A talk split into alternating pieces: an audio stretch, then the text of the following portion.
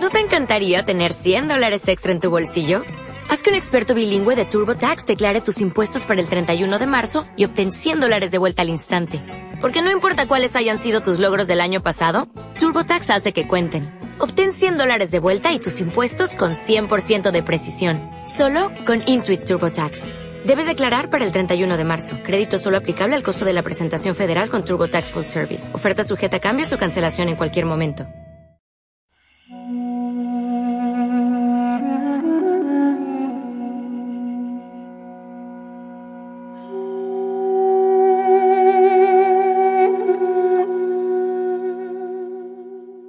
El amor es el alfa y el omega de la vida. El resto no tiene más que un significado secundario. El ser humano nace con el alfa. La gnosis indica el camino que conduce hacia el omega. Boris Mouraviev. Bellas palabras que indican cuál es al fin y al cabo la, consecución final del trabajo en la espiritualidad, en el despertar de la conciencia y es alcanzar e integrarse en el amor universal, en el amor divino. Bien, pues eh, hace como mes y medio prácticamente que no hacíamos ningún eh, podcast de Sendero a la Nada, así que bueno, os damos la bienvenida a este 2021.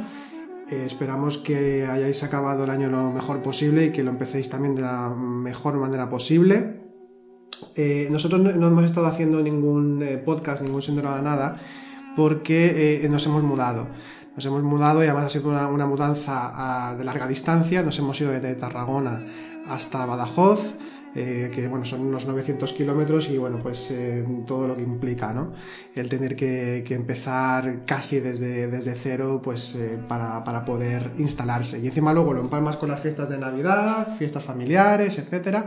Entre una cosa y la otra, pues no hemos tenido apenas tiempo para, podernos al día con los podcasts. Pero ahora sí, ahora ya volvemos en estos comienzos de, del 2021. ya vamos a hacer los, los podcasts semanales y eh, entonces ya pues tomamos el ritmo habitual, tanto aquí en Evox, en, en, Sendero a la Nada, como también en nuestro canal de YouTube, donde a partir de ahora también vamos a comenzar a, hacer, a realizar más contenidos, eh, ya que bueno, pues ahora vamos a, poder estar más plenamente a ello. Eh, bien, también queríamos comentaros que, que, bueno, justamente venimos de un año que ha sido muy difícil. Eh, para muchas personas por diferentes razones, por razones de salud, razones económicas, razones psicológicas, razones de, todo tipo y que también parece ser que el 2021 pues de una forma u otra eh, pues eh, la pinta semejante no sabemos si puede ir a mejor o peor, eso no lo puede saber nadie, pero también asoma como un año donde va a haber también, pues bueno, parece que convulsión, que puede haber diferentes circunstancias que ya se están dando desde comienzos del mismo año. Eh, mencionamos esto adrede, nosotros no, hablamos nunca ni de lo social, ni de lo, político, ni muchísimo menos, ni, nada, de nada de eso, porque no es el, centro eh, de, los temas que a nosotros nos interesan, ni en nuestra vida, eh, digamos, más pública, ni tampoco en nuestra vida personal. No son temas de los que hablemos demasiado. pero queríamos mencionarlo adrede porque precisamente ante las situaciones de dificultad que, nos encontramos ahora en este momento en prácticamente el mundo entero, queríamos comentar que aún así las tradiciones eh, espirituales de todos los tiempos, la tradición con mayúsculas siempre nos enseña que independientemente de las circunstancias que estemos viviendo, que independientemente de, cómo estén yendo las cosas en la vida más material, más eh, horizontal, como decimos aquí, eh, pues que eso no merma nuestra posibilidad de poder autoconocernos y de poder allegarnos a las cuestiones del espíritu. Hay un axioma tradicional, bueno, hay varios, pero hay uno de ellos que nos dice que eh, las peores circunstancias son las mejores para el autoconocimiento. Así que esto, en cierta forma, incluso lo podemos tomar como una prueba para todos, para aquellos que tienen anhelo espiritual. Y luego también hay un axioma muy bello, muy poético en el tarot egipcio, que dice que el viento y las olas van a favor de aquel que sabe navegar. Eso quiere decir que, eh, si son las circunstancias las que nosotros dejamos que nos arrastren, eh, somos esclavos entonces del destino, somos esclavos de, las eh, situaciones que se van dando en la vida. Y en la vida no existe el estatismo, en, la vida, en, el mundo, existe el movimiento eterno de todas las cosas eh, ya sea en beneficio o perjuicio de los seres humanos o de personas concretas o del planeta o de lo que sea. Eso significa entonces que nosotros, si sabemos navegar, si sabemos eh, mirar bien hacia, hacia qué vientos eh, dirigirnos, eh, mirar bien, observar bien cómo llevar nuestro trabajo interior y que no sea mermado por estas circunstancias externas, pues conseguiremos siempre poder trabajar internamente e irnos acercando hacia la unidad y hacia todos los valores conscientes que buscamos en el trabajo interior. Sí, así es. Es que realmente, bueno, no hay, no debería haber circunstancias que nos apartaran de lo que es nuestro compromiso, nuestra seriedad con el propio trabajo interior, ya que, como decimos, realmente nuestro trabajo interior está basado en movimientos y eventos internos, no externos. Lo externo, en todo caso, eh, nos sirve de alguna manera de, gimnasio, podemos decir, ¿no? De, bueno, el trabajo o las formas en cómo se presenta todo ese trabajo que nosotros debemos realizar, pero que van cambiando, como acaba de decir Álvaro, constantemente, todo, todo se mueve constantemente. Y realmente lo que tiene importancia para, para, nosotros, me refiero no para nosotros personalmente, sino para toda aquella persona que realmente quiera realizar un trabajo en profundidad, toda aquella persona que realmente esté basamentado en su integridad, en su ser, en, en la búsqueda espiritual, en el camino espiritual, realmente lo que importa y lo que se debe de vivir o lo que se vive realmente son los eventos internos, no los externos. De todas formas, con respecto a esto, hay una anécdota que se cuenta, mm, creo que de Gurdjieff, no sé si te acuerdas bien. Eh, sí, eh, sí sale eh, en el libro de Fragmentos de una enseñanza desconocida de Uspensky, que fue el que reflejó mejor la enseñanza que, que propuso Gurdjieff y que incluso en cierta forma también la mejoró. hay una anécdota que cuenta que vio en un recorte de periódico, pensemos, en eh, 1914 comienza la, Primera Guerra Mundial, Rusia está muy metida en ello, además va camino hacia la revolución eh, de bolchevique, por tanto estamos en, un momento de guerra en Rusia, que es donde estaban en aquel momento, y entonces pues claro, salen noticias constantes pues de, lo que está sucediendo, y hay un, como un recorte de periódico que tiene Uspensky, que eh, habla de un periodista que se sube a un tren y encuentra a un, hombre muy bien vestido, muy elegante, muy tranquilo y que está viajando eh, juntos, viajan juntos y entonces le, hace una serie de preguntas a este periodista, que de dónde viene, hacia dónde va y el, entrevistado eh, responde que independientemente de lo que suceda, no importa eh, lo que esté pasando, que el trabajo continúa igual. Y por la descripción que salía en, este periódico de, este señor, Ospensky sospechó que era el mismo Gurdjieff el que hablaba, aunque el periodista no tenía ni idea de a qué tipo de trabajo se, refería cuando decía que podía continuar con su trabajo sin ningún tipo de problema.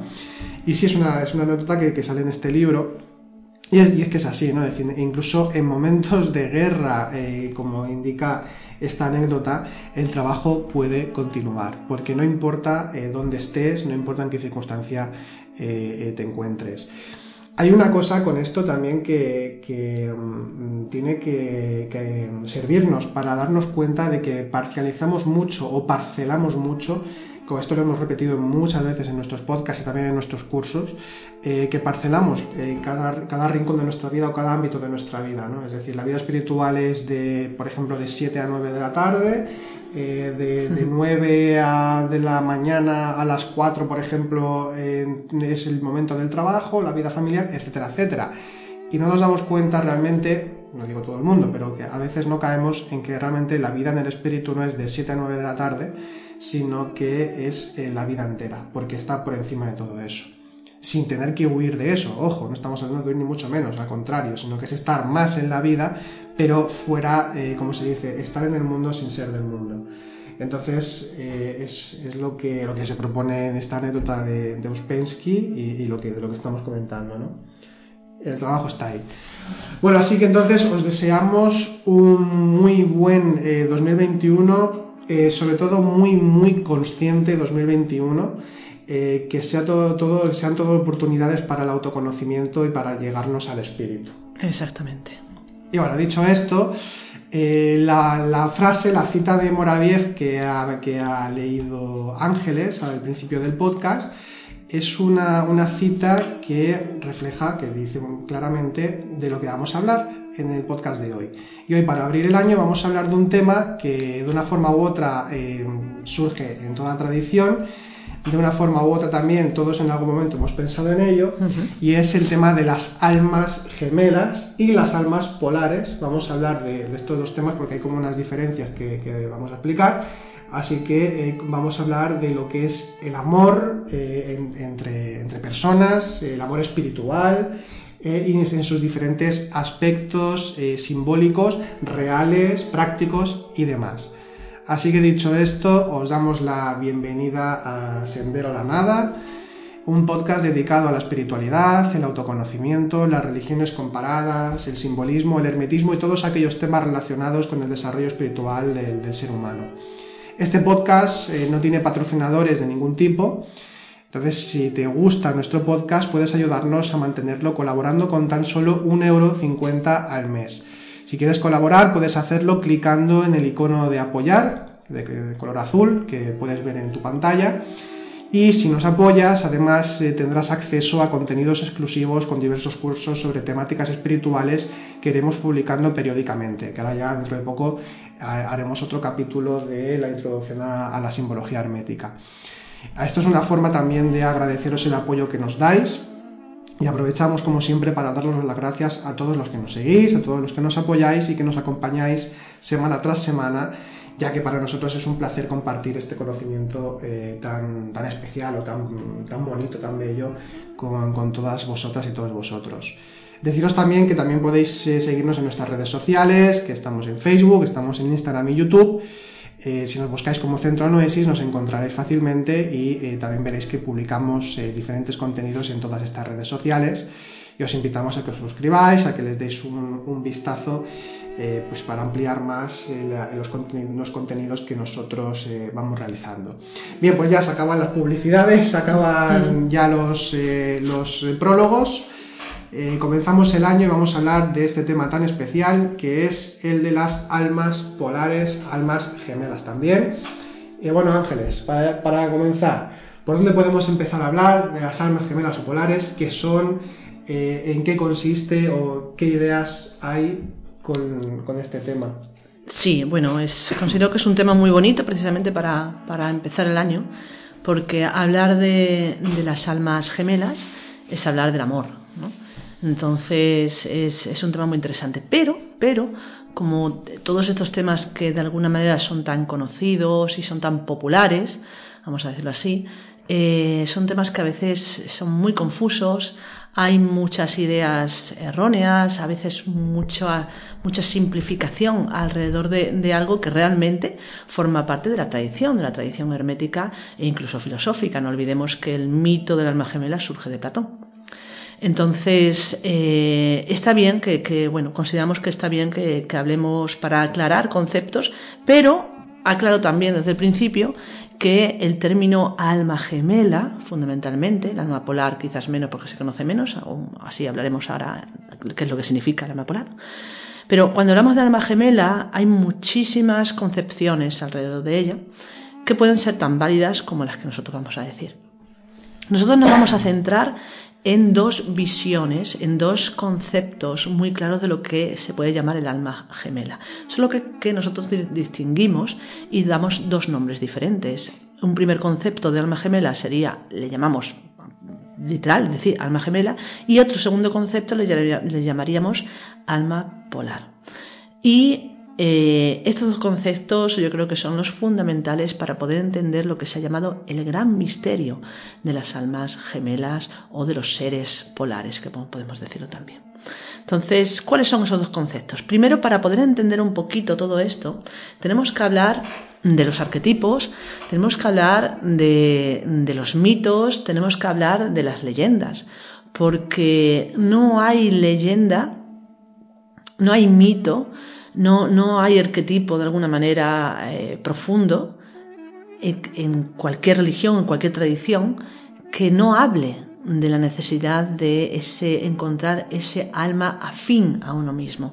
De hecho, muchísimas eh, leyendas, muchísimas eh, hitos ¿no? de, los héroes en las diferentes tradiciones, en las diferentes mitologías, nos hablan siempre de la conquista de, la conquista pues del alma gemela, podemos decir, de, la princesa o de la dama, en este caso, y, siempre de la necesidad de, esa unión. Y cuando se unen, se casan, ¿no? El típico, el típico cuento, ¿no? De, hadas, de eh, vivieron felices, ¿no? Para siempre, jamás. Eh, todo esto habla siempre de la unión de dos seres que están separados, que sienten añoranza, nostalgia y que hay que hacer realizar determinadas eh, o determinados trabajos, determinados esfuerzos para poder eh, reconocerse y finalmente reunirse para llegar a esa totalidad. Todo esto es lo que encontramos en, en, casi todas las leyendas. Sin embargo, decimos, ¿de dónde surge esta idea? ¿De dónde surge esta necesidad? ¿no? A nivel filosófico y a nivel, podemos decir también conceptual, fundamentalmente surge del mito de, eh, del alma gemela de Platón, que aparece en el libro, en el diálogo del banquete. Eh, eh, es, muy interesante, vamos a hablar de, este libro, de este, de este diálogo concretamente, en, la segunda sección, cuando hablemos del libro recomendado. Pero lo que habla en relación al alma gemela es que, bueno, se dice que en principio bueno, los, dioses crearon a los seres humanos dobles. Había seres humanos que tenían, eh, bueno, pues tenían dos cabezas, cuatro piernas, eh, cuatro brazos compartían el tronco y tenían dos sexos. Bueno, uno era femenino, otro masculino. Pero había tres tipos de seres humanos. El que tenía sexo masculino y sexo femenino. Había otros que tenían masculino masculino y otros que tenían femenino femenino. Que dicen que cuando se separaron, de ahí surgen pues los, los homosexuales hombres. Eh, surgen de, de, de, ese ser que era masculino, que tenía sexo masculino masculino y que pues homosexuales mujeres surgen de eh, las que tenían sexo femenino femenino. Y los heterosexuales surgen de los que o sea, los que tenían sexo masculino y femenino. Bueno. Pero cómo surge esto bueno dicen que esos seres humanos eh, tenían la capacidad de moverse muy rápidamente, que eran muy inteligentes porque reunían, al ser doble, reunían muchísimas capacidades, otorgadas eso sí por los dioses, pero vieron de alguna manera la posibilidad de quitar el poder, ¿no? asaltar el poder, a, quitarle el poder a los dioses, asaltar el Olimpo, podemos decir. Y lo intentaron. Al intentarlo mm, vencieron los dioses y entonces Zeus pensó en eliminar a los hombres pero viendo que necesitaban también que los hombres les rindieran tributo, pues entonces decidieron que no, que lo que iban a hacer era separarlos. Y entonces pues Zeus tomó una, con, una espada, partió a, a los seres humanos en dos mitades exactas y le dijo a Apolo que cosiera en la parte por la que había cortado, que lo cosiera, y dicen que el ombligo es un resquicio de, la costura, ¿no? de, ese cosido. Y le dio la vuelta, le dio les, dio la vuelta a la cabeza, entonces los seres humanos miraron hacia adelante y no hacia atrás. Eh, y que a partir de ese momento, bueno, tenía menos poder lógicamente, pero la problemática que surgió a partir de ese momento es que los seres humanos languidecían, es decir, echando de menos a su otra mitad ya que se sentían que estaban incompletos. De alguna manera, esos seres andróginos, esos seres totalmente completos, al perder esa parte, pues surge la necesidad de buscar al otro. Y de ahí de donde surge la leyenda de, de que estamos incompletos, de que añoramos esa completitud, ese llenado, y que buscamos desesperadamente esa otra mitad y que cuando la encontramos entonces sentimos esa plenitud, sentimos esa, esa eh, llenado del alma, que podemos decir de alguna manera.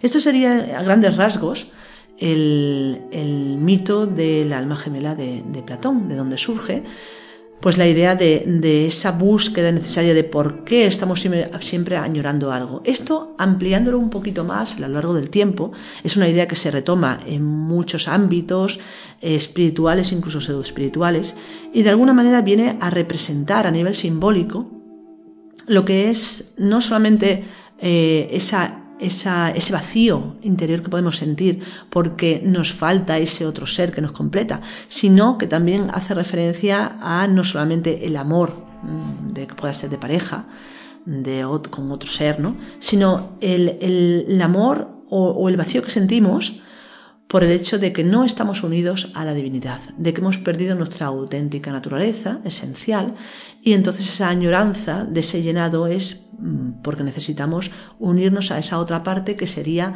la divina, la parte mm, consciente, la parte espiritual. Entonces, la pregunta que se nos plantea aquí y que, sabemos ¿no? que a lo largo de los siglos yo creo que es el, el, problema que siempre se ha planteado. El alma gemela entonces, ¿qué es en sí? Es una parte espiritual dentro de mí a la cual me quiero unir, unirme a la divinidad, o es otro ser que estar por el mundo como estoy yo y que necesito encontrarlo para sentirme pleno. ¿Es esto o es lo otro? ¿Existe una cosa o existe la otra? Bien, según nuestros estudios, según las, las, investigaciones que hemos hecho y según la tradición en muchos, en muchos sentidos, ambas cosas. El alma gemela en sí es una parte de nuestro propio interior, pero también existe un alma gemela como ser humano, independientemente de mí, de uno, que eh, al encontrarse conformaría una totalidad con uno mismo. A esto es a lo que nosotros llamamos el alma polar.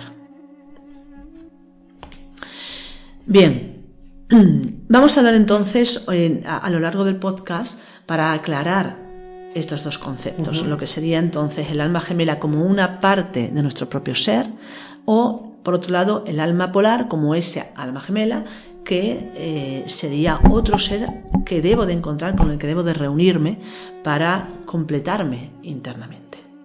Entonces, ¿qué sería un alma gemela? Bien, según la tradición del autoconocimiento, del hermetismo que nosotros trabajamos, eh, el alma gemela serían las dos almas que conforman a lo que llamamos el ser. Vamos a explicar esto un poquito. Dentro de, la tradición espiritual de todos lados, de, todos los tiempos, se habla de esa realidad divina dentro de nosotros. En el hinduismo es como quizás más fácil de verlo porque se utilizan dos términos diferentes para poder entender. En otras tradiciones es un poco más complejo porque se utiliza el mismo término para hablar de la divinidad ¿no? o de Dios. En el hinduismo se habla de Brahma, de Brahma y de mm, Atman. Entonces, la diferencia está en que Brahma sería el ser universal, la divinidad universal que abarca la totalidad, nos abarca a todos. Sin embargo, Atman sería ese Dios pero particular dentro de cada ser humano. Entonces, cuando nosotros hablamos de esto, del alma gemela, para poder entender el alma gemela, tenemos que ubicarnos en esta segunda acepción de esa divinidad, en el término de Atman, que podría ser que nosotros llamamos fundamentalmente el ser. El ser en nosotros, no como Dios universal, sino como Dios dentro de cada uno de nosotros. Como chispa divinidad podría decirse también, en cierta forma, o no? No, porque chispa divinidad es exactamente una parte del alma. El término chispa de venida hace referencia a otra realidad. Aunque podemos entenderlo como así, como chispa de venida de lo absoluto o chispa de venida de lo universal y encarnada en cada uno de nosotros, podríamos decirlo así que no encarnado del todo, pero bueno, esto es muy largo de explicar, es todo eh, una filosofía pues bastante amplia y profunda, pero si os interesa eh, el tema, siempre, bueno, la, gnosis de Boris Muraviev es eh, muy interesante para aclarar de alguna manera estos conceptos, entre otros muchos. Bien, decíamos entonces, el ser, ese Atman, esa divinidad dentro de nosotros, eh, se dice, vale, está devenido, pero no deviene del todo, porque de alguna manera, y esto se explica muy claramente también en la, explicación de lo que sería el árbol sefriótico de la cábala, que nos habla también de las diferentes partes del ser, ya sea a nivel macro o microcósmico, pero cuando hablamos del nivel microcósmico, ese ser, ese, ese espíritu en nosotros, esa divinidad en nosotros, tiene dos almas esto es lo, interesante en relación a las almas gemelas. El espíritu en nosotros no deviene a la materialidad en su totalidad, pero una parte de él sí. Entonces, de alguna manera se dice en la, en la tradición, ese espíritu, en, su proceso de devenir, su proceso de manifestación, emana de sí una chispa, de ahí la chispa de venida, como una estrella, vamos a decir así también se llama estrella, no es una estrella tampoco, estamos hablando de una parte del ser que se expande, se manifiesta, y esa parte del ser que se manifiesta es lo que se llama de una tradición la conciencia que es lo que cada uno de nosotros encarna y cada uno de nosotros debe de despertar. La conciencia es la que tiene que ser despertada. Es esa parte eh, que decimos divina, que mm, participa de lo espiritual plenamente, pero que nosotros está dormida y que todo el camino iniciático, todo el camino espiritual, todos los esfuerzos que se realizan de trabajo interior, de autoconocimiento, etcétera, etcétera, etcétera, son para hacer despertar esa chispa divina o conciencia que duerme en nuestro interior. ¿Mm? Pero eso es una parte del ser.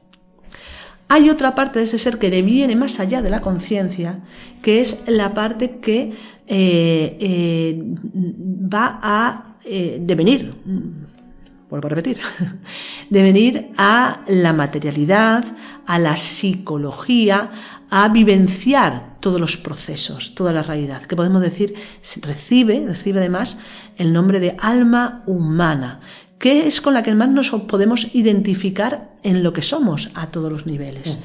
A nivel de voluntad, a nivel de pensamientos, a nivel de emociones, a nivel de energético, a nivel físico incluso.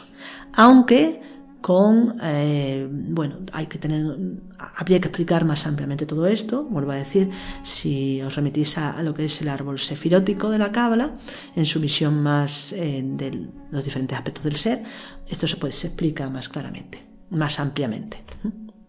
Pero estamos hablando de que entonces se nos habla de que ese ser, lo que somos internamente, para eh, poder reconocerse a sí mismo, emana de sí diferentes aspectos, diferentes partes. Y las dos partes fundamentales en principio son el alma divina y el alma humana. El alma divina, la conciencia, el alma humana podemos decir todo lo demás. Vuelvo a decir entre comillas porque habría que especificar, pero vamos a decirlo ahora sí para poder entender esto. Entonces, esas dos almas, el alma divina como conciencia y el alma humana, son las que deben unirse para, al unirse, integrar la totalidad del ser o del Atman o del el espíritu de nosotros. Entonces, esto es realmente lo que son eh, las almas gemelas en la tradición del hermetismo y la tradición del autoconocimiento. Por un lado, el alma divina en nosotros y por otro lado, el alma humana en nosotros, siempre hablando de nuestra interioridad. Ahora, eso sí, en todas las tradiciones se nos habla de la necesidad de que esas almas se hagan conscientes de la otra parte y por eso de venir en totalidad. Esa totalidad sería el ser. De alguna manera es como que eh, se explica, cuando se explica en un proceso eh, descendente, el proceso creativo, el ser en su unidad se separa en esos aspectos. Cuando nos separamos, o nos separamos interiormente, o se separa el ser en nuestra interioridad, en esos aspectos, en un proceso de mayor devenimiento hasta la materialidad, lo físico, olvidamos esa realidad, esa completitud. Entonces, en un proceso de despertar, en un proceso de ascendente hacia lo espiritual, necesitamos volver a reunir esas diferentes partes de nosotros mismos. Y las partes mayores, vuelvo a repetir, son los que se han llamado, principales, primeras, son las que se han llamado, se han llamado las almas gemelas. El alma humana y el alma divina, que tienen que realizar sus desposorios a nivel, a nivel hermético, a nivel interno, se dice así, realizar desposorios o casamientos internos, que tiene que ver también mucho con la alquimia, de lo cual hablaremos otro día. Sí, que es un tema que tenemos pendiente, De, hablar porque es muy interesante. Y bien, entonces, eh, bueno, cuando estamos hablando de, de, esa realidad en la que se tratan de encontrar esos desposorios, ¿no? Y que, que, por tanto no es únicamente ya el desarrollo interior propio, sino que hmm. también está en, esa compañía espiritual que se hace una pareja y demás, que esto ya lo hablaremos luego más tarde. Pero en ese encuentro, en, en esa búsqueda para que se dé ese encuentro, lo vemos muy marcado en la, en la mitología en general, en las leyendas que hacen Totalmente. a todo esto, ¿no? Totalmente. Hay leyendas que, que son eternas y que siempre serán, porque nos hablan de ontología, es decir, nos hablan de, del inicio, del ser, de lo que somos, de nuestro origen. Y de la razón de ser, ¿no? De, la razón de ser. Sí, de la razón, ya no solamente del ser, sino la razón de la existencia del movimiento, de la tendencia hacia algo. Lo que decían, ¿no? Esa añoranza, esa necesidad de buscar algo. Y esto lo vemos en muchas leyendas. Y podemos hablar que realmente la leyenda eterna es una. Y es precisamente la, la necesidad de buscar esa completitud.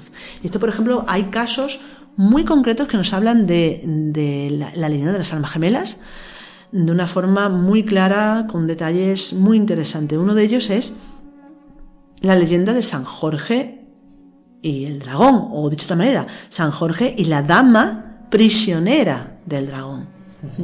Aquí nos está hablando, entre muchas otras acepciones, porque tienen muchísimos sentidos, pero nos está hablando la dama, siempre eh, eh, a nivel simbólico, la, el alma divina, la primera emanación ¿no? de ese ser, el alma divina, es femenino, femenina. Por eso la leyenda siempre es la dama que debe ser rescatada y el San Jorge aquí o el príncipe sería el alma humana. ¿Por qué? Porque es el que realiza todo el camino, ya sea descendente o ascendentemente.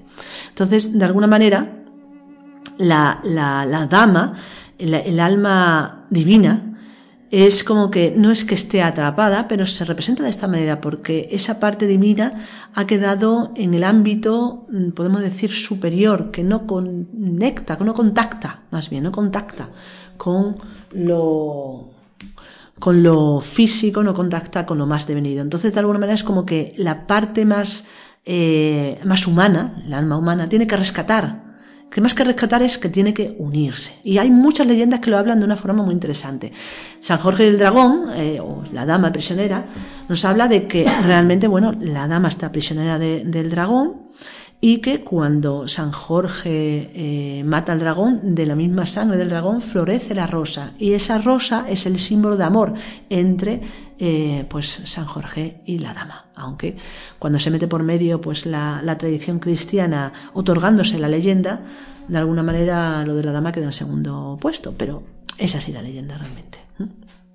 Entonces, nos habla del amor, nos habla de la necesidad de unir, unir esos dos aspectos que conforman uno.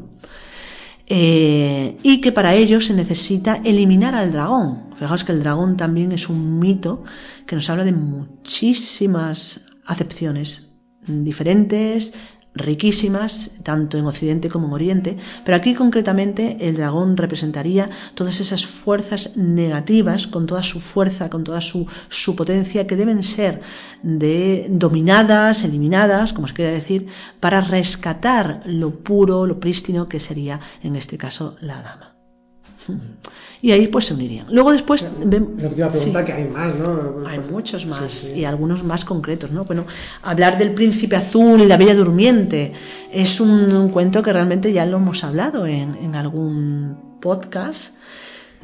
Bueno, está en el curso, de, introducción a la simbología que, de los cuentos, de los cuentos clásicos. Exactamente, sí pues hablamos de, porque es una historia mágica realmente, la, de, la del príncipe y la, y la bella durmiente.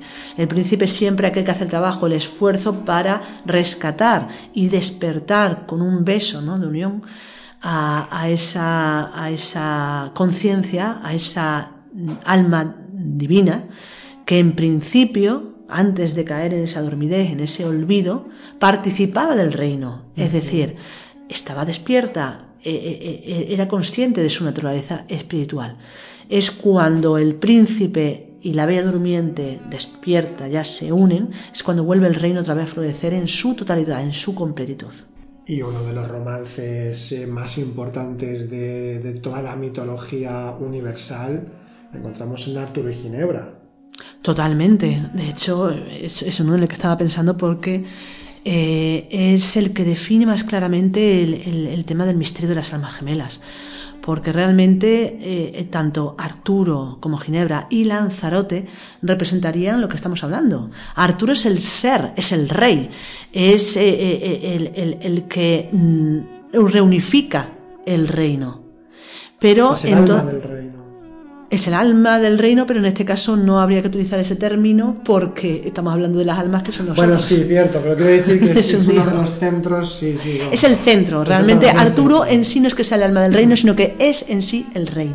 Y esto lo vemos muy claramente en la película eh, Excalibur, que es una película muy impresionante. Muy recomendable, porque mm. está marcada de todo el simbolismo artúrico de una forma muy concienzuda y lo hace una película muy bella en ese sentido. Sí, y no debemos olvidar que el simbolismo artúrico es simbolismo universal. Por eso mismo, claro. Entonces, sí, es, es muy interesante esta película. Y aquí se ve, ¿no? Normalmente el tema de Arturo que se casa con Ginebra y Ginebra, pues, eh, lo traiciona de alguna manera con Lanzarote.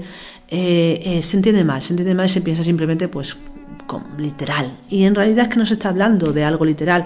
Arturo no existe como un ser humano, ni Ginebra ni Lanzarote existen como seres humanos, sino que estamos hablando de diferentes aspectos dentro de todo ser humano.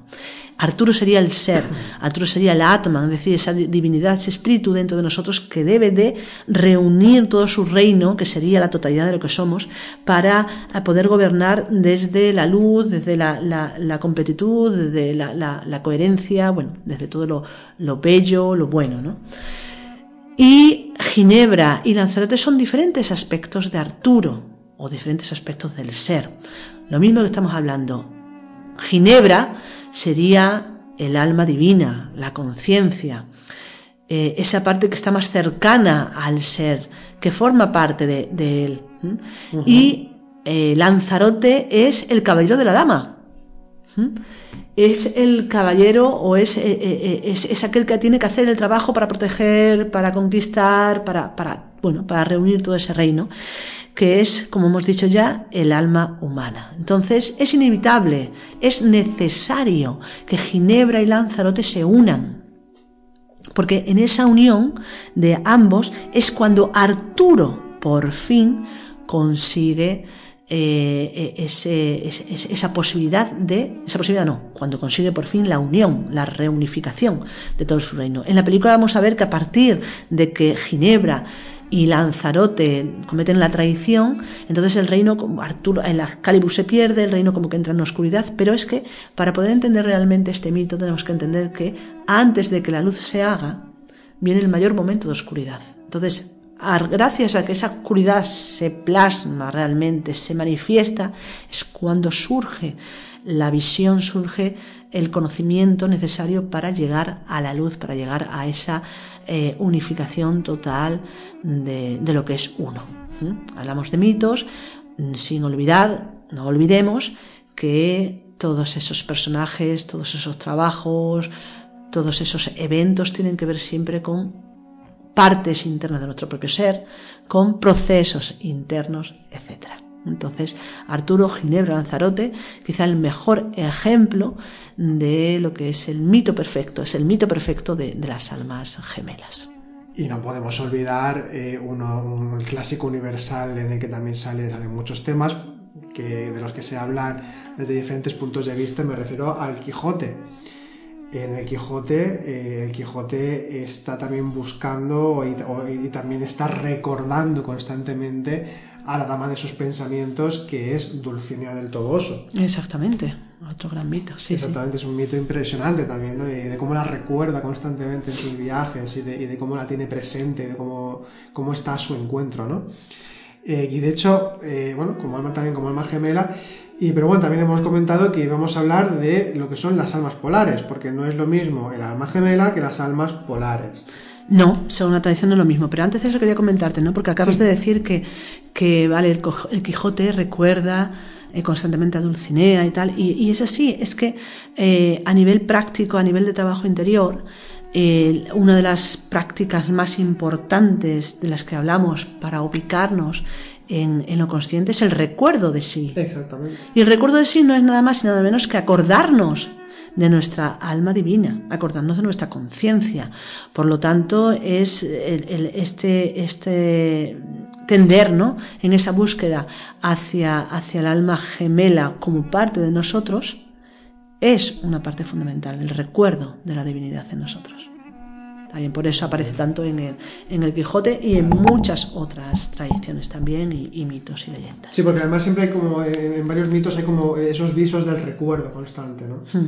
De tenerlo presente, de tener presente... Eh, vamos a, decir, a la dama de los pensamientos. Sí, sí, o sí, te decir exactamente, de tener presente lo importante, lo esencial, que igual, independientemente de las circunstancias en las que se encuentre, en este caso, pues el héroe en cuestión, el caballero, eh, independientemente siempre tiene lo, esencial en, presente y por tanto va hacia ello y da igual los problemas que surjan, ¿no? los obstáculos, ya sea un dragón o sea superar un castillo eh, que es eh, inexpugnable. inexpugnable, que no me sale la palabra.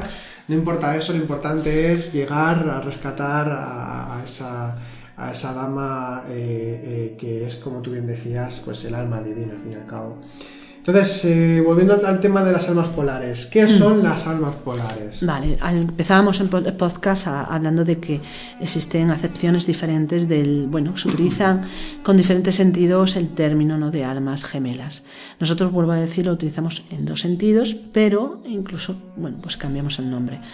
Decimos que esos dos sentidos fundamentales son el alma gemela como una parte de nuestro propio ser, cuando hablamos entonces de el alma humana y el alma divina, por lo tanto, algo que nosotros tenemos que integrar en nuestro interior, y por otro lado está el alma gemela, como otra persona, independientemente de nosotros mismos, pero que al unirnos con esa persona llegaríamos a la completitud de lo que somos. Esto es lo que en la tradición, sobre todo en la tradición del cristianismo esotérico, eh, se llama el alma polar. Entonces, realmente, esa otra persona, eh, si existe, que, con la que debemos reunirnos para completar nuestro camino, sería el alma polar. No en este caso el alma gemela, aunque se le puede llamar también alma gemela si se, si se quiere. Bien, ¿qué es esto entonces del, alma polar? ¿Qué es el misterio ¿no? del alma polar?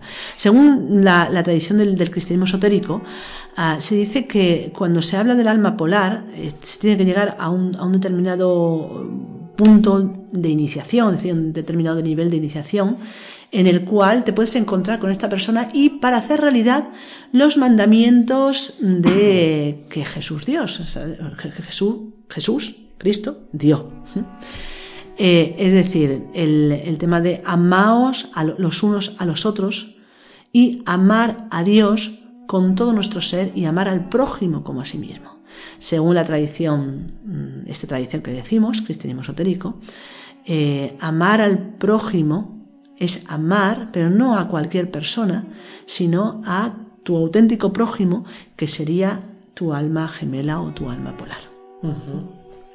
¿Cómo es esto? Bueno, pues se dice que eh, dos, hay una frase muy, muy típica, dicen dos salieron del paraíso, haciendo referencia a Adán y Eva, y dos deben de volver. Es decir, se dice que cada uno de nosotros, nuestro ser, no está completo en sí mismo, sino que solamente puede ser completado cuando realizamos nuestro camino espiritual con esa otra persona que es parte de nuestro propio ser. Hablábamos antes del ser que tiene que unir la parte del alma divina y el alma humana, es decir, para estar completo. Ahora esto habla de que aparte de hacer esas uniones, esos matrimonios internos, eh, también debemos realizar un matrimonio, un compromiso con otro ser independientemente de nosotros para poder terminar el camino. Y aquí está la clave y aquí están las confusiones que existen. Se nos habla de esto, pero en un momento determinado del camino para acabar el camino, no para realizar una vida común, ni para iniciar el camino, ni muchísimo menos. ¿Por qué hablamos de esto? Hablamos de esto porque se dice en la tradición que las almas polares solamente se reconocen cuando han trabajado mucho a nivel interior, en su propia psicología, en la integración de sus propios valores. Si esto no sucede, las almas gemelas no se reconocen. Y los encuentros que se puedan realizar son normalmente eh, negativos, en el sentido de que no hay reconocimiento o incluso hay rechazo. ¿Por qué? Pues esto se puede entender de una forma sencilla, teniendo en cuenta de que si realmente como se dice en la tradición, ¿no? simbólicamente o no, mitológicamente. Se dice que, que en principio éramos un ser completo en unidad con lo sagrado, con lo divino, pero que al estar separados, o sea, que nos, separamos por el propio devenir de la materialidad. No hay una causa clara de por qué existe esto de la separación, si es que existe. Ni necesariamente maligna. no, no, no tiene nada que ver ni con maldad, ni, ni, ni con condenación, ni con pecado, ni nada de esto simplemente por el propio, la propia complejidad de la naturaleza exige pues en su momento una separación de los sexos. Volvemos a decir, esto tomando en cuenta que sí existió esto, porque es algo que no podemos saber. Esto cuentan leyendas, cuentan historias, hay algunas tendencias espirituales y no tanto que hablan como si fuese verdad, no lo sabemos. La cuestión es que es una historia muy bonita y que nos habla de, de valores que podemos de alguna manera integrar. Independientemente de que exista o no exista el ser polar, es decir, ese alma gemela que anda por el mundo buscándonos igual que nosotros lo buscamos a él o a ella, eh, independientemente de eso, conocer esto nos va a ayudar a entender la necesidad de esa completarse internamente y de que la única forma de podemos completarnos realmente es con el amor. El amor. El amor es en diferentes formas. Amor carnal, amor fraternal, amor universal, amor divino. Amor divino. Entonces, esto pues es interesante. Entonces, decíamos entonces, como es un tema que preocupa tanto, bueno, preocupa, más que preocupa, ocupa, ¿no? Es un tema muy, muy de moda, de alguna manera, el tema de las almas gemelas. Entonces, pues queríamos por eso hacer el podcast y aclarar todo esto. Decíamos entonces, ¿por qué eh, si eh, es, es, una parte de uno mismo, ese alma gemela, por qué sucede que cuando da, de casualidad nos encontramos con ellos, el, el encuentro es terrible, no, no, es bueno? Bien, decíamos, si nos separamos, si se nos separa, se supone que quedamos incompletos. Pero la tendencia del ser humano es a completarse. Y si imaginamos, vamos a imaginar que el término que también se utiliza muchísimo, mi media naranja. Imaginaos que somos una naranja. Entonces, esa naranja es cortada en dos. Esas dos mitades quedan separadas. ¿Qué hacen? Buscarse, pero no se encuentran. Entonces, ¿qué sucede? Que de alguna manera nuestra propia psicología, nuestra propia naturaleza, va a recrear la imagen de esa parte que ya no está, pero lógicamente contraria. Y lógicamente lo va a rellenar con algo que es ficticio, que no es real, que es psiquis, que no es alma, que no es espíritu. Por lo tanto, eso se va a recrear con tendencias psicológicas. Si esas dos, esas dos medias naranjas, vamos a decir, esas personas, ¿no? Que han recreado esa otra parte inexistente con esa psicología, lógicamente lo que han creado cada una de ellas es la contraria. Son dos polaridades. Son dos polaridades contrarias. Entonces, cuando se juntan, si esa parte recreada psicológicamente eh, y, sostenida, ¿no? fundamentalmente por el ego, por la, por la necesidad, por el desconocimiento, por la ignorancia. Si esas partes, esos seres se unen, se, se, unen, se encuentran, lo más normal es que lo que choque, es decir, lo que se encuentre, sean las partes de la psicología y por lo tanto, al ser antitéticas, van a chocar. Van a chocar y no va a haber manera de que haya una, una, un encuentro coherente entre ambos. ¿Por qué entonces se dice esto? Nos puede explicar el por qué se dice que realmente el alma polar o la auténtica alma gemela, como otra persona, eh, debe de aparecer en nuestro camino al final de nuestro proceso, al final o los momentos finales de nuestro proceso espiritual iniciático. De hecho, en la, en la tradición del cristianismo se habla del quinto camino. Quinto camino, habiendo tenido que pasar por el primeramente los tres caminos primeros, que hablan de un camino más exterior, luego del cuarto camino, que ya es un camino con cierto nivel de iniciación y ciertos procesos importantes, para luego después llegar al quinto camino. Y es durante el quinto camino cuando aparece, o debe de aparecer el alma polar o alma gemela porque es cuando ya hemos eliminado, quitado de nuestra psique lo suficiente de esa parte recreada, antitética, psicológica, para que el encuentro se haga desde las auténticas mitades y no desde sus, sus imitaciones. Esto es importante todo lo que estás comentando porque así también nos dejamos de fantasías. Sí. Porque constantemente, y sobre todo en los entornos eh, eh, que, intentan ser espirituales, eh, este tema está candente, está presente. Mucho. Mm. Hasta el punto de que, bueno, de que es que se busca activamente, ¿no? La pareja con la que compartir la espiritualidad de una forma u otra. Hay gente que, se rinde, gente que no lo ve posible por diferentes circunstancias, gente que lo sigue intentando. Sí. Pero la cuestión es esa, ¿no? Que, em, si no nos damos cuenta de que empezamos a caer en la fantasía, luego es cuando empezamos, empezamos a proyectar sobre la otra persona qué es lo que sucede con el enamoramiento. Totalmente. de hecho, estamos, no estamos hablando de otra cosa que del enamoramiento. Lo que pasa es que en este caso el enamoramiento está enfocado hacia lo espiritual y parece como más legítimo de alguna manera. Así es. Eh, pero cuando estamos hablando de ese enamoramiento, estamos hablando de la proyección, estamos hablando de crearnos una imagen de, de la persona. Bueno, esto creo que hablaremos ahora un poco, ¿no? Del enamoramiento, pero, Sí, pero, sí, la, sí. pero la cuestión es esta, ¿no? Sobre todo el tema de la fantasía. Es decir, en el pensar, claro, como al principio cuando empezamos una relación de pareja estamos tan bien y estamos tan, tan- somos tan felices y hay como una plenitud eh, inmensa, ¿no? Que, que Sí. estamos como flotando en el aire prácticamente. En esos eh, primeros momentos eh, de, de una relación podemos caer en el pensamiento de que quizá es mi pareja polar o quizá es mi alma gemela, porque he soñado esto o porque siento esto cuando estoy con esta persona. No tiene nada que ver. Es decir, puedes estar muy bien con esa persona, hay diferentes aspectos o diferentes razones por las que, que podemos sentir todas estas cosas tan bellas, pero eso no significa que en la parte más esencial, en la parte más real, en la parte más espiritual, tenga que ser necesariamente eh, esa, esa eh, pareja, eh, pues ya digamos, definitiva. Definitiva. Mm. sí, definitiva sería, la palabra.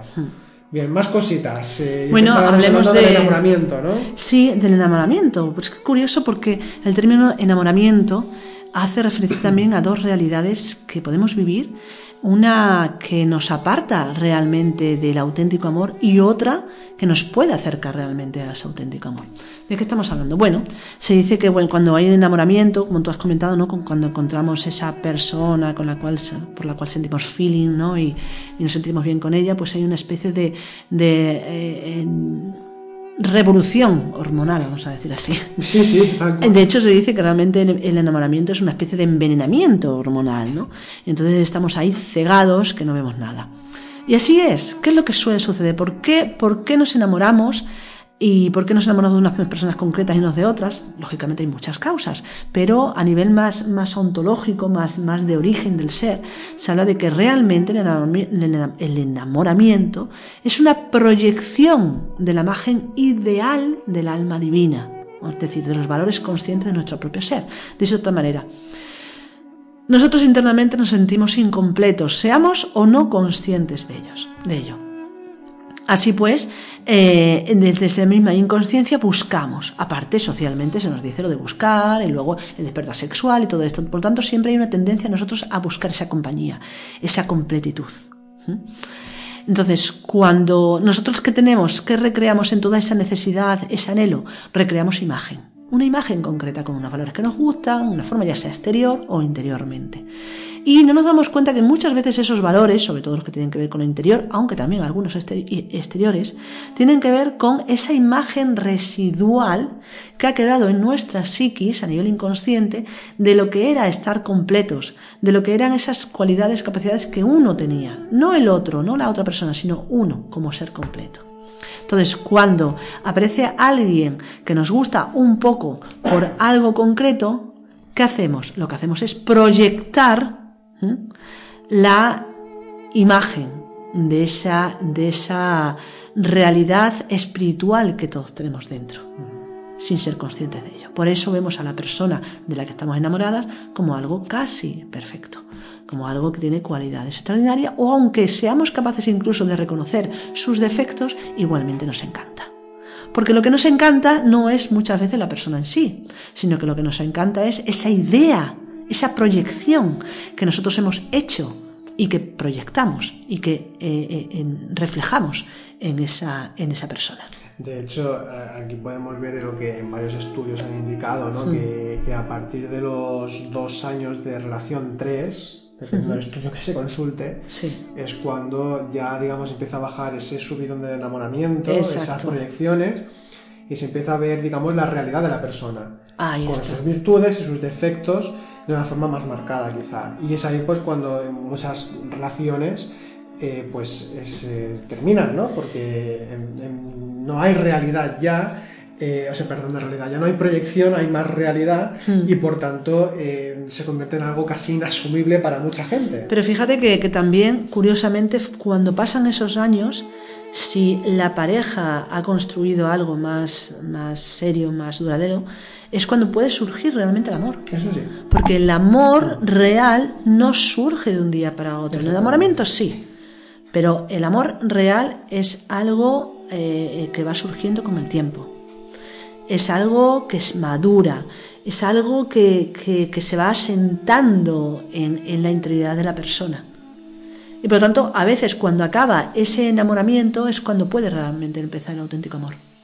Esto sucede muchas veces, también lo contrario, pero también sucede muchas veces. de hecho, por ejemplo, esto, bueno, nosotros lo hemos hablado tú y yo muchas veces y también mm. con alumnos y compañeros y demás, que es que eh, es preferible que no haya un estado de enamoramiento al inicio de una relación, o si lo hay, que no cope nuestra percepción de la otra persona. Mm. Eh, y que es que lo, más preferible, lo, lo mejor que, que, se puede dar es que sea la, tu pareja sea tu mejor amigo, tu mejor amiga. Sí, sí, sí. Que os conozcáis, eh, que haya habido incluso una amistad previa, el tiempo que haya hecho falta. Que se compartan afinidades. Que se compartan afinidades. Proyectos. Exactamente.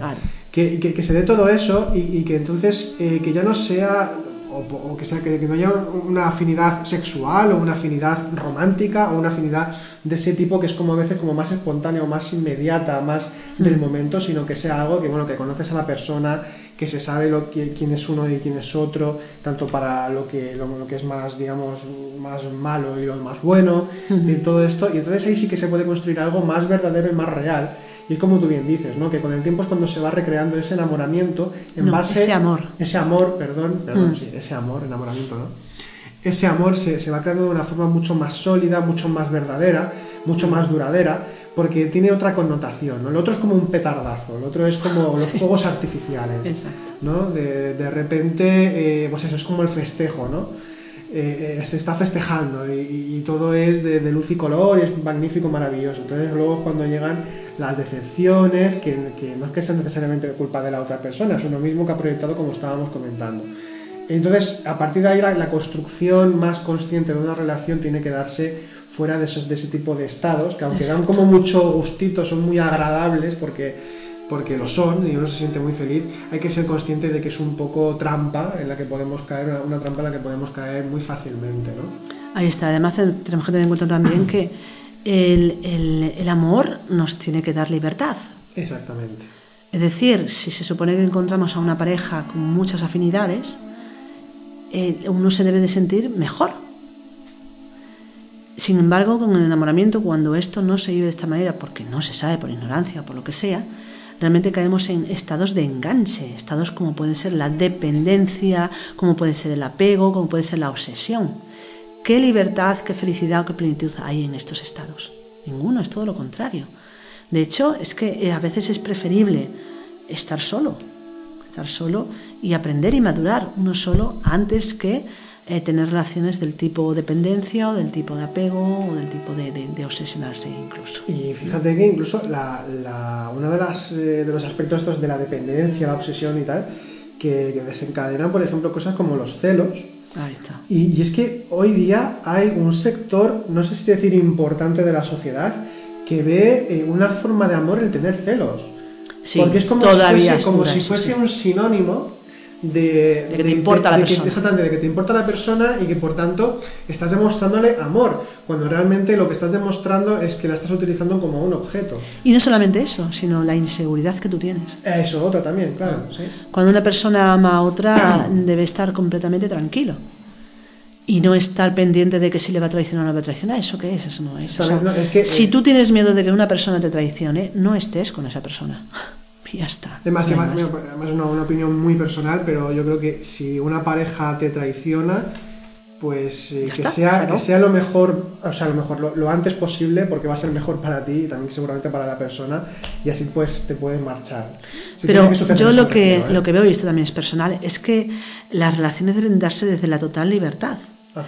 Y cuando digo total libertad no me refiero a que se tenga que tener diferentes relaciones cuando se quiera, no, no, de la total libertad de ser lo que uno es, pero eso sí, conservando algo que nosotros consideramos que es muy importante, esto también es personal, pero que es la fidelidad, por supuesto. Absolutamente. Pero aparte de eso, lo que quiero decir es que si yo estoy con esta persona es porque soy mucho más feliz que sin esta persona. Y porque además me enriquezco mucho más que sin esta persona pero además sigo conservando toda mi libertad y toda mi, mi, mi, autenticidad, vamos a decirlo así, eh, incluso con esta persona. O sea, eso es lo, lo, lo, más importante. Pero si yo tengo que estar pendiente de si tener miedo, tener miedo de que a lo mejor la otra persona no se pueda relacionar con otras personas del sexo contrario, es decir, por el hecho de que me pueda a lo mejor traicionar, o del mismo sexo, perdón. Eh, esto, esto habla de que estás insegura de ese amor, entonces no conoces a la persona, entonces no te conoces a ti mismo. ¿Qué haces en una relación empobreciéndote y empobreciendo a la otra persona? Primero, líbrate de tus propios miedos y luego, entonces, desde esa libertad comparte, porque la, vida en pareja es compartir. Es, es dar. Es abrirse completamente no tener secretos, es decir, la, historia esta de tener secretos también es algo como, como muy absurdo. Hay algo, hay algo Como compartir facetas, o sea, hay facetas de mi vida que no comparto con mi pareja. Esto me parece tremendo. A mí también. Ah, de hecho, en Moraviev lo menciona, ¿eh? Uno, de las partes cuando habla del tema de las parejas polares, que ha de haber una absoluta sinceridad el uno con el otro. Claro. Y se comparte todo, absolutamente todo, pero no porque sea una obligación sino porque la otra persona es parte de ti mismo. ¿Cómo no vas a compartir? Exactamente. Es, como una proyección, bueno, vamos a decir proyección, pero una extensión más que proyección, una extensión de ti mismo. Y viceversa. Y viceversa. Por lo tanto, no debe de haber esa, esa separación y esas, esos apegos, esas historias. Y este, y este problema lo trae ese enamoramiento, ese subidón de energía, esas intensidades y que la sociedad también nos ha marcado mucho esa visión de lo que debe de ser la pareja y lo que debe ser el amor de pareja. Y ahí no nos equivocamos. Sin embargo, si querías decir algo. No, no, no, sigue, sigue. Sin embargo, el estado de enamoramiento, eh, decimos, es como un subidón hormonal, ¿no? Eh, mm, a veces es imposible no sentirlo y fijaos que curiosamente, si ese subidón podemos enfocarlo hacia lo consciente, el enamoramiento se puede convertir en un estado consciente que nos ayude a acercarnos a lo que sería la divinidad. Entonces, de alguna manera es aprender a cambiar esos estados emocionales que proyectamos hacia alguien, cambiarlos en un estado de emoción superior dirigidos hacia lo consciente, hacia lo divino. De hecho, en muchas tradiciones se habla de esto. En los sufis se llaman a sí mismos los enamorados de Dios los, místicos, los locos de Dios. a ese amor que tienen que, les vuelve locos, ¿no? Exactamente. Y luego también los místicos medievales y las místicas, cuando eh, eh, eh, leemos sus escritos, ¿no? Los escritos de Jade Wittenberg, por ejemplo, o de, de, muchas otras y otros, parece que están hablando de una pareja cuando hablan de Dios. ¿Y cómo le llaman? Es decir, el amado. El amado, tanto en la mística cristiana como en la mística sufi, eh, hablan del amado directamente, no hablan de Dios o de Alá o de Yahvé o, de, o del Señor, no, se refieren en esos términos. Siempre o casi siempre se dirigen eh, a, la divinidad como el amado, el amado. Exactamente, de hecho esto surge incluso en un texto que sale en la Biblia, que es el Cantar de los Cantares, que es un texto que ensalza precisamente eh, la relación del alma con, con, el, con el, ser, con, con, Dios, el alma humana con, Dios, y eh, esa, esa, unión que parece realmente una unión física, ¿no? de, de, tocarse, de besarse, de beberse, etcétera, etcétera. Y se está hablando de, de esa unidad del corazón, ¿no? esa unidad de alma con alma o de esa unidad del alma humana con la divinidad. Y en esa línea están los, los fideles de amor, ¿no? los, fieles de amor a los que eh, pertenecía eh, precisamente Dante Alighieri. Exactamente, sí, los fieles de amor medievales que hablaban de esa búsqueda también de, de la dama, ¿no? que precisamente en Dante Alighieri viene representada por Beatriz, el que le guía por todo, es un relato realmente del amor, eh, o sea, un relato amoroso, romántico. De ese amor cortés. cortés, absolutamente. El amor cortés que viene a representar lo mismo, idealizar a la dama, que no hablaría nada más y nada menos que eh, del alma divina, en este caso. Y fíjate que eh, ya nos encontramos eh, con, todos los grandes relatos universales, literatura universal de, de este tipo. En el Quijote hay también una historia de amor, ¿no? con Dulcinea del Toboso. Nos encontramos aquí también con, con, Dante y con diferentes, eh, eh, con diferentes mm, connotaciones, pero tanto la Odisea como la Ilíada de Homero, los dos, Por supuesto. también tienen, eh, bueno, es un relato de amor, en cierta forma también. Bueno, la Ilíada, la Ilíada, todo, todo comienza por el amor, ¿no?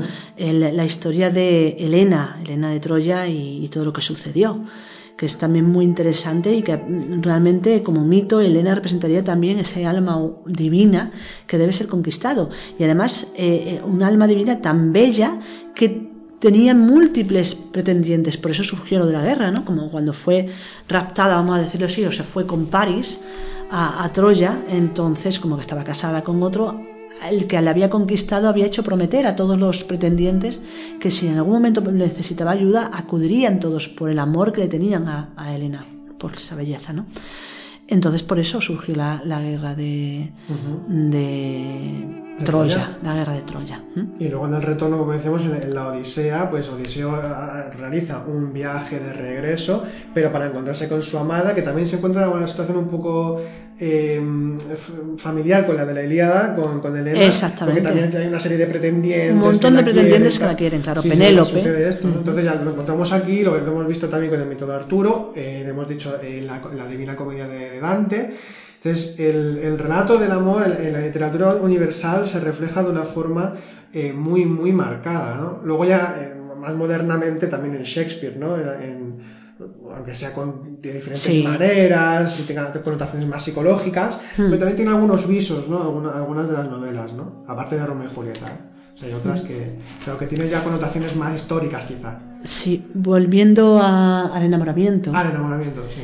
Eh, el tema del enamoramiento es interesante en el sentido de que muchas veces esos enamoramientos que sentimos los podemos sentir en, los estados místicos, en meditación, en cualquier estado en que haya una comprensión, una apertura hacia lo consciente.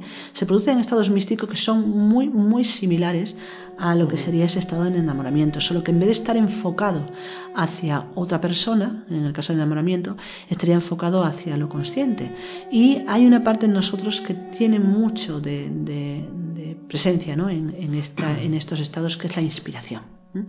La inspiración que en sí es una puerta de creación, tanto interior como exterior, y que nos va a ayudar a, vivenciar esos estados de emoción elevada, esos estados místicos, donde realmente no se echa de menos un enamoramiento hacia otra persona, un enamoramiento normal y corriente, sino que realmente lo que se echa de menos, y tampoco porque se está viviendo, pero lo que se vivencia realmente es esa mística y esos estados mucho más intensos, mucho más plenos, mucho más profundos, mucho más ricos que lo que es el enamoramiento hacia una pareja. De hecho, eh, en respecto, a, respecto a esto, consideramos, también es una opinión personal que, tenemos tanto Ángeles y yo, eh, que una pareja verdaderamente espiritual, eh, sobre todo lo que tiene que tener siempre presente, que, que, no ha de ser la persona con la que estás, evidentemente esto ya se da por hecho de que es muy importante, eh, sino eh, la relación que tienen ambos con lo divino, la forma en cómo se relacionan y, tener presente siempre lo importante. Eso es lo más importante, sí. Exactamente. Entonces, esto es algo que, claro, hoy en día, pues en esta, en esta eh, sociedad en la que vivimos, en la que prima, pues evidentemente lo personal, lo individualista, ya que estamos carentes de espíritu, pues claro, todo se entrega a la persona amada o a la persona de la que estamos enamorados. Eh, aquí estaríamos diciendo en todo caso que nos encontramos entre compañeros hermanos espirituales o más allá de eso, pues esto, ese alma polar, esa otra mitad y que por tanto eh, cada mitad se une para convertirse en una unidad y dirigirse hacia la unidad misma. Exactamente. Pues volviendo al tema de, la pareja polar, ¿no? de ese alma gemela como un ser humano, ¿no? independiente de nosotros que, anda por ahí, que queremos o que deseamos encontrar, decíamos entonces que eh, es preferible no encontrarse si uno no está preparado con, esta persona. Y, pero aún así se habla ¿no? de cómo reconocer a, esa, a esa persona. Hay, si se busca por internet hay muchísimas páginas que te hablan de cómo reconocer a la pareja polar o a la llama polar, perdón, a la llama gemela, que le llaman también así, al, al alma gemela. Y en realidad es que em, la única forma de poder reconocer a nuestra alma polar o gemela auténticamente es eh, conocerse a sí mismo. El autoconocimiento. Si tú te conoces a ti mismo y quitas del medio aquello que no eres, aquello que llamamos el ego, entonces serás capaz de reconocer de alma a alma de espíritu a espíritu, de corazón a corazón, y no desde nuestros deseos, desde nuestros anhelos o desde nuestra visión más errónea, no solamente de nosotros mismos, sino también de los demás. Y ya no solo eh, en lo referente al alma polar o al alma gemela, sino eh, también hacia todos los seres, hacia todas las existencias, hacia todo. En el momento en el que nosotros nos conocemos a nosotros mismos, como estamos quitándonos de en medio todo aquello que no somos, nuestra visión se amplía, pero se amplía en el sentido de, la profundidad, de poder ver la realidad en, cada, en cada átomo de, la existencia. Y claro, entonces se puede, se puede apreciar todo desde otro punto de vista o, o desde otra percepción mucho más, mucho más sutil. Totalmente. Además, la cuestión es ahora si, decimos, vale, la pareja polar es preferible, es recomendable, es necesario, ¿no? Que aparezca eh, a un nivel bastante más, más, bueno, avanzado en el camino. ¿Qué hacemos hasta entonces? ¿Tenemos que estar solos? ¿No podemos compartir nuestra vida con nadie? Bueno, menos mal que la tradición viene en nuestra ayuda para decirnos que no, no hace falta. De hecho, no se aconseja, cuando uno está empezando en el camino, no se aconseja buscar el alma gemela o polar no es necesario. El alma polar, auténticamente gemela, interiormente, ya aparece, interior, perdón, externamente, ya aparecerá cuando estemos preparados, cuando tenga que aparecer. El trabajo nosotros debemos de hacerlo con lo que se ha llamado en la tradición un alma hermana o hermano. ¿Qué quiere decir esto? Que podemos tener pareja, debemos incluso trabajar internamente. Nosotros sabéis que le damos bastante importancia también a lo que es la sexualidad sagrada para acercarnos a ese nivel. Entonces, ¿con quién trabajamos? Bueno, pues lo que se llama con eh, almas hermanas, que son seres, personas con las que compartimos facetas, varias facetas eh, bueno, relacionadas con esa búsqueda espiritual fundamentalmente y con otras muchas cosas. Hay afinidad y se da de una forma dúctil, sencilla, libre y por lo tanto pues esta persona, este alma hermana nos puede pues ayudar a, acercarnos, a avanzar en nuestro camino. En el caso de Moraviev incluso nos da un número. Nos da un número de cuántas almas gemelas, perdón, almas hermanas hay para poder trabajar con ellas. ¿Cuántas? Serían 65. ¡Oh, qué bien! oh, qué bien, Serían 65 eh, y, en el caso, esto, esto, eh, la cifra esta, pues si alguien se lo pregunta, pues viene a partir de una serie de, digamos, de fórmulas matemáticas, a partir de otros principios esotéricos que tienen relación con las inteligencias del ser humano, compatibilidad. Con las facetas de la personalidad. Exactamente, tiene que ver con, todos estos aspectos relacionados con, todo lo que acabamos de mencionar. Entonces al final pues llega esta fórmula decirnos que son, son 66, 65 serían estas almas eh, hermanas con las que se puede compartir, digamos, eh, espiritualmente, se puede hacer un, cierto trabajo espiritual. Y eh, ya sería pues la, una que queda de esas 66 que sería el alma polar en sí misma y nos indica Moraviev que en algún momento de la vida pues nos podemos encontrar con, ella. Pero poco importa si estamos dormidos porque no vamos a, ah, hacernos conscientes. Lo más normal es que no nos demos ni cuenta. Exactamente. Y en esto queremos insistir para que no proyectemos con las personas que conozcamos si puede ser o no puede ser. Porque aquí hay una indicación también que es muy importante. Eh, y es que eh, independientemente de que sea un alma hermana, eh, o sea, el alma polar, hay que tratar a la persona, a la pareja con la que se está, como si fuese ese alma polar. Es decir, mm se ha de tratar con, esta pareja eh, de, la forma como si ya fuese nuestra, nuestra otra mitad, como si ya lo fuese.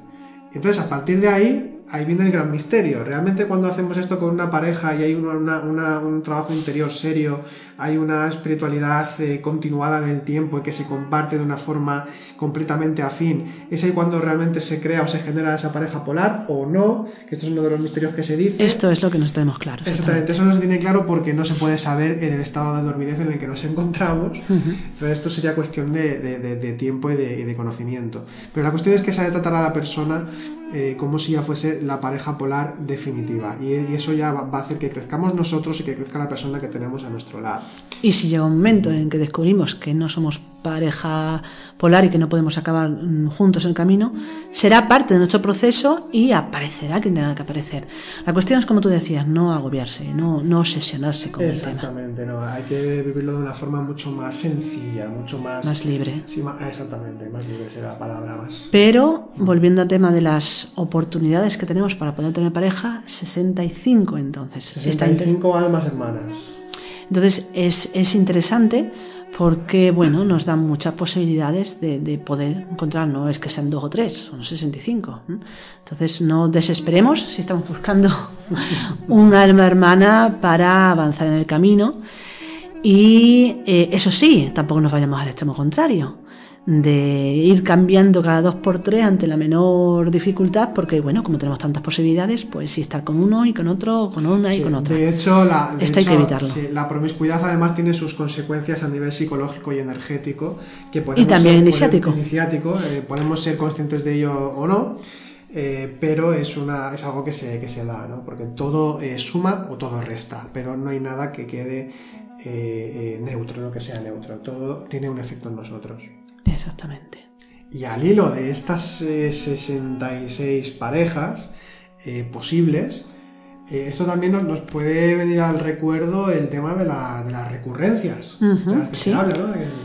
Un tema también muy importante relacionado con, las parejas. La recurrencia realmente cuando se habla de esto se dice, bueno, tiene que ver un poquito con el tema de la reencarnación, si se cree en ello, pues se habla de que hay personas con las que ya hemos convivido en vidas anteriores y por lo tanto por haber convivido queda pues internamente, aunque pasen los años, las vidas, los siglos, quedan ciertas afinidades y esas afinidades, y no solamente afinidades, sino ciertos como acuerdos, vamos a decir así. Entonces, esas parejas, esas personas suelen encontrarse. Y si han sido parejas en vida anterior, hay muchísima posibilidad de que sea, se sea pareja eh, en esta misma. Incluso surja el mismo enamoramiento, incluso muchas veces las mismas circunstancias. Esto no es lo deseable, mm, porque bueno, suele definir de alguna manera la vida normal y corriente con todas sus circunstancias, ah, sobre todo de devenir, ¿no? de cíclico, de, de, repetir las mismas historias una otra vez, incluso pues las negativas, con el dolor, el sufrimiento, etc. Entonces, mm, de alguna manera uno tiene que, si está en un camino, de autodescubrimiento, un camino de despertar de alguna, de alguna manera hacia lo espiritual, debe de estar muy atento, muy atento a que cuando hay ese encuentro con esas personas, eh, esa recurrencia que surge, hacia dónde le lleva. Si le lleva hacia potenciar lo espiritual o si le lleva hacia potenciar lo más profano, la vida más mundana. Esto es importante porque por mucho que nos enamoremos o sintamos algo muy muy fuerte, vamos a decir, eh, lo importante es, digo, para las personas que tienen búsqueda espiritual, lo importante es esa búsqueda espiritual. Y una pareja no debe de sacarnos ni meternos en una búsqueda espiritual, sino que debemos de ser nosotros lo que lo tengamos claro y por lo tanto esas afinidades que veamos con esa persona, si potencian el camino que nosotros hemos elegido, camino espiritual, por tanto, hacia adelante. Es una recurrencia, eh, vamos a decir, entre comillas, positiva, una recurrencia que nos va a ayudar. Si lo que potencia es lo contrario, por mucho que sintamos mucha atracción, mucho enamoramiento, ojo, porque puede ser una recurrencia, con lo cual tiene mucha fuerza, que nos aparte del camino interior. Así que esto también es importante tenerlo en cuenta, las recurrencias en nuestra vida en relación a las parejas. Y aquí acabamos el tema de, las almas gemelas, almas polares. Eh, de todo esto que hemos dicho, mm, no tenemos constancia de que sea algo así. Sí que es, de que exista, ¿no? Sí que hay muchos mitos, muchas tradiciones. ¿Hablan de arquetipos solamente a nivel interno o existe realmente esa, esa pareja que podemos encontrar a nivel externo. Esto por eso se llama el misterio de las almas gemelas, porque realmente nadie lo sabe con total seguridad. Lo que sí podemos saber con más seguridad es que internamente sí existen diferentes aspectos que debemos de conciliar, que debemos de, integrar y que muchas veces esto puede representarse como una pareja que se une en matrimonio. Por lo tanto, puede quedarse solamente en eso o no puede ser que sí exista esa persona con quien compartir nuestra vida, con quien enriquecer nuestra vida y con quien completar nuestro camino y despertar espiritual. Ahí queda el misterio y la duda. Bien, pues ya terminamos este tema, el tema principal del podcast y ahora vamos a pasar a la sección de libros recomendados.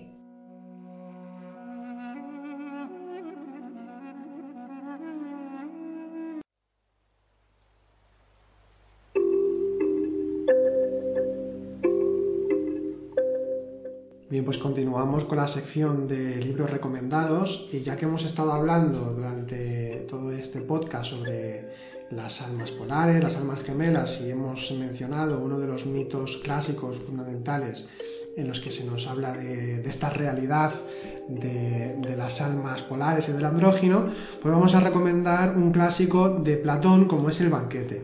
Concretamente, porque claro, el tema de las traducciones eh, pues siempre nos preguntamos, ¿no? ¿Y qué edición es la que más se acerca al texto original o que más me puede ayudar a comprender mejor el texto, etcétera? Bueno, pues eh, cuando se trata de la, la Grecia clásica, de, toda la filosofía clásica en general, hay que irse siempre a la editorial Gredos.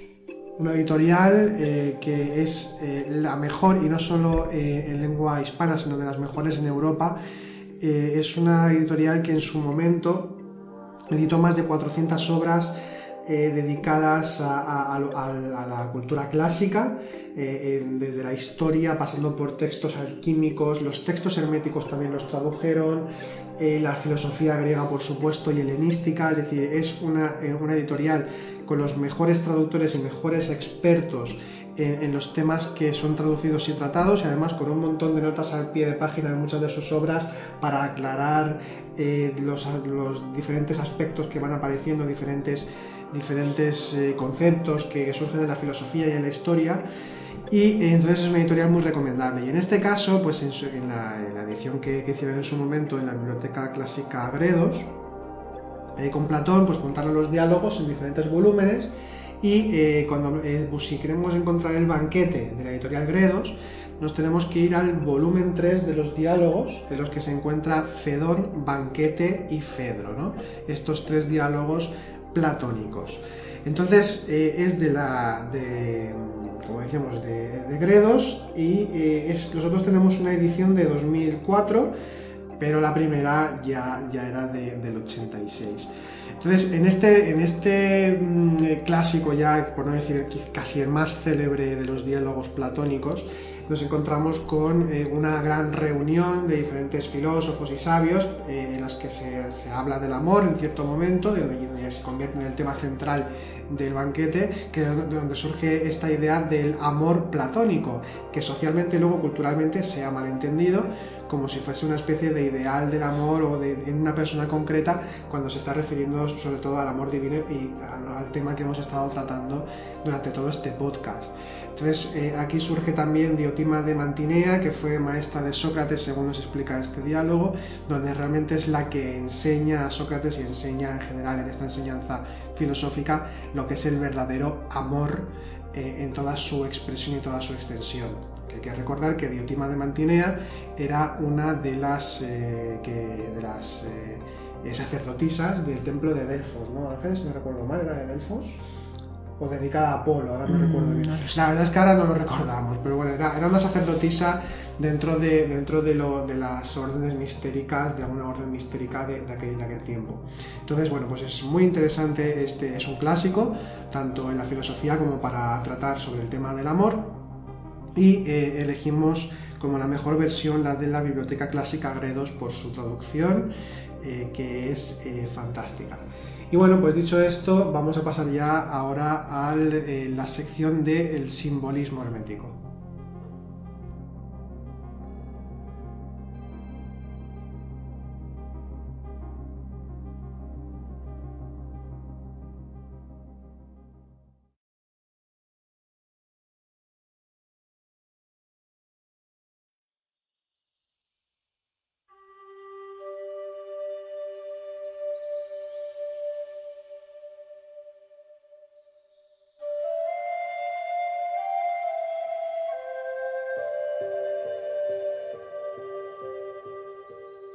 Terminamos ya eh, este podcast con el eh, simbolismo, en este caso un simbolismo hermético, como hacemos en cada programa.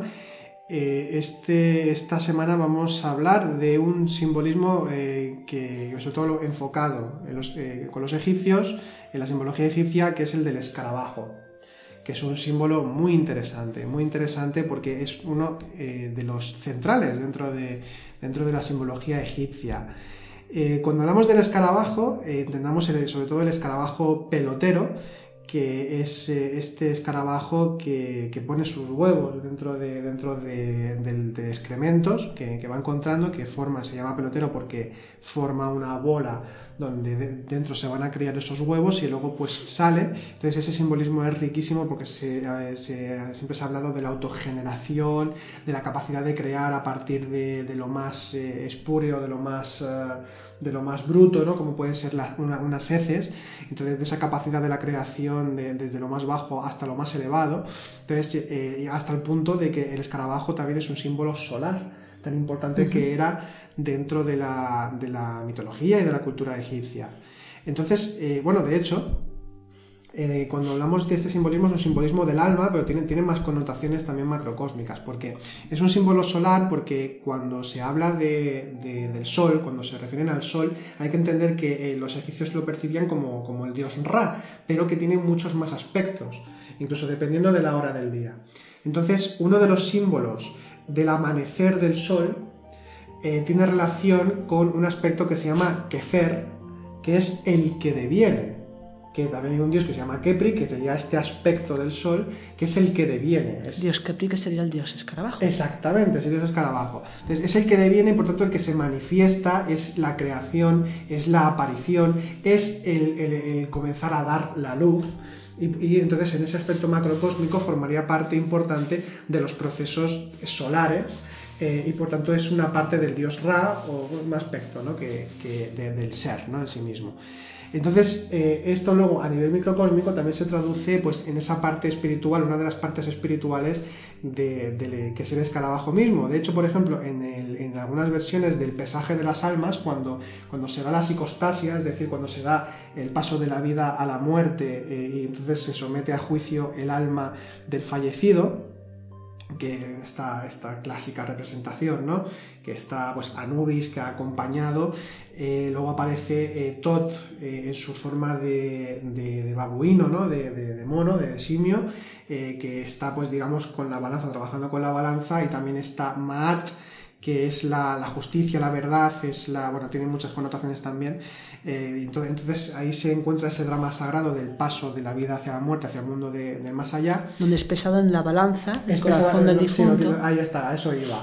Eh, justamente ahí, eh, en, ese, pesaje se pone en, un platillo la, pluma de Maat eh, y en el otro el corazón del, fallecido y entonces si, pesa, si pesa más la pluma que el corazón, entonces pasará al, mundo del más allá, al mundo, a, las regiones más espirituales y podrá continuar su viaje infinito. si pesa más el corazón que la pluma, entonces el fallecido será Em, será devorado, em, por devorado exactamente. Por una, entonces ahí pues acabará su viaje. La cuestión es que en este pesaje de las almas, en este proceso, una de las cosas que siempre está intentando con diferentes cánticos, con diferentes, con diferentes eh, em, oraciones y demás, y fórmulas, eh, es intentar que el corazón no diga nada malo del fallecido. Y una de las formas en las que se representa esta realidad, una de las formas en las que se, representa la parte más espiritual del corazón incluso, es poner un, escarabajo encima o el amuleto de un escarabajo. Porque era, digamos, incluso un amuleto eh, que se utilizaba eh, eh, a nivel espiritual y a nivel simbólico para hablar de esa parte más espiritual, más purificadora, eh, más del alma y por tanto como el alma eh, se representaba con el corazón como la parte también más espiritual, el corazón era esa parte pues de la purificación también y de ser lo más, lo más puro. Entonces también pues eso es una representación también del alma. Sí, bueno, a nivel de, sueños si soñamos con un escarabajo, pues significa muchas cosas, lógicamente, pero mm, fundamentalmente hace referencia al alma y el soñar con ello es como una especie de invitación y de invitación a trabajarnos, pero sobre todo a, aceptar, aceptar el estado caótico, negativo o impuro en el que podamos, no podemos encontrarnos, porque es a través de la aceptación de estos estados negativos, de estar representado en el trabajo por las heces en bola, cuando nosotros realizamos realizamos un trabajo en relación a todos esos estados negativos, malolientes, podemos decir así, y creamos una bola que sería concentrar toda nuestra atención, todo nuestro trabajo en ello, eh, estamos plantando la semilla, que es lo que hace el escarabajo, eh, meter los huevos ¿no? en, entre las heces. ¿no? Estamos plantando la semilla de ese alma que tiene que nacer. El alma, el alma nace de lo más putrefacto. Por eso se dice en la tradición que para poder subir hay que bajar. Para poder ascender, vamos a decir, a la luz, primero tenemos que bajar las tinieblas, conocer las tinieblas y por lo tanto hacer surgir la luz de las propias tinieblas. Estamos diciendo, por lo tanto, que eh, el soñar, tener alguna relación ¿no? en este sentido o alguna percepción del escarabajo, eh, se nos está diciendo que hay que conocer nuestra interioridad negativa, nuestra sombra, nuestras heces, vamos a decirlo así, simbólicas, ¿no? que huelen mal, que están podridos, etcétera, etcétera. Hay que conocer todo eso, aceptarlo, porque solamente conociendo esa parte negativa es como vamos a poder integrar la totalidad de lo que somos, crear y hacer que esa, esa bola de heces se convierta en todo su contrario, que sería el sol. ¿Mm? Por eso el escarabajo también es el portador del sol. El dios Kepri, Kepri o Keper.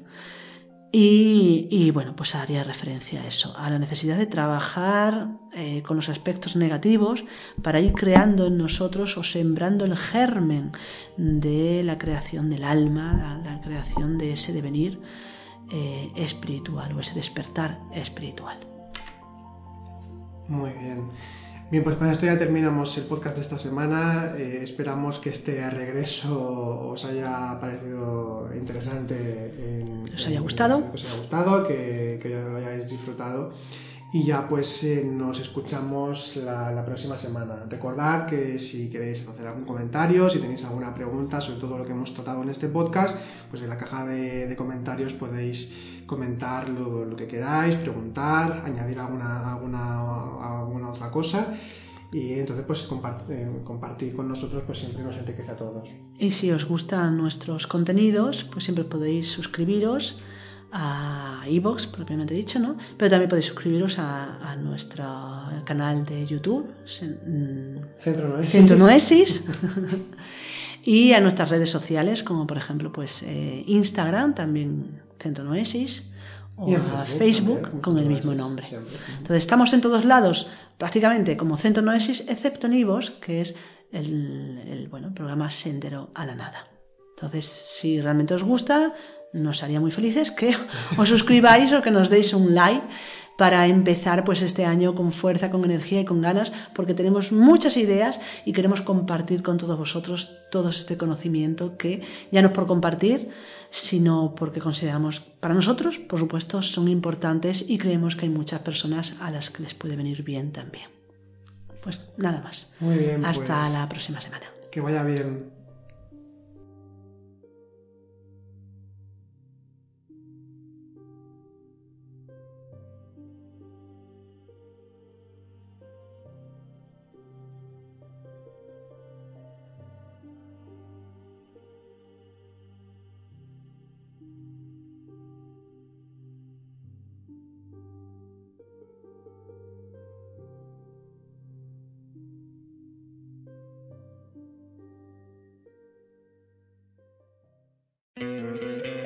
¿No te encantaría tener 100 dólares extra en tu bolsillo?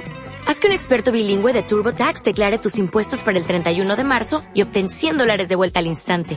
Porque no importa cuáles hayan sido tus logros del año pasado, TurboTax hace que cuenten. Obtén 100 dólares de vuelta y tus impuestos con 100% de precisión. Solo con Intuit TurboTax. Debes declarar para el 31 de marzo. Crédito solo aplicable al costo de la presentación federal con TurboTax Full Service. Oferta sujeta a cambios o cancelación en cualquier momento.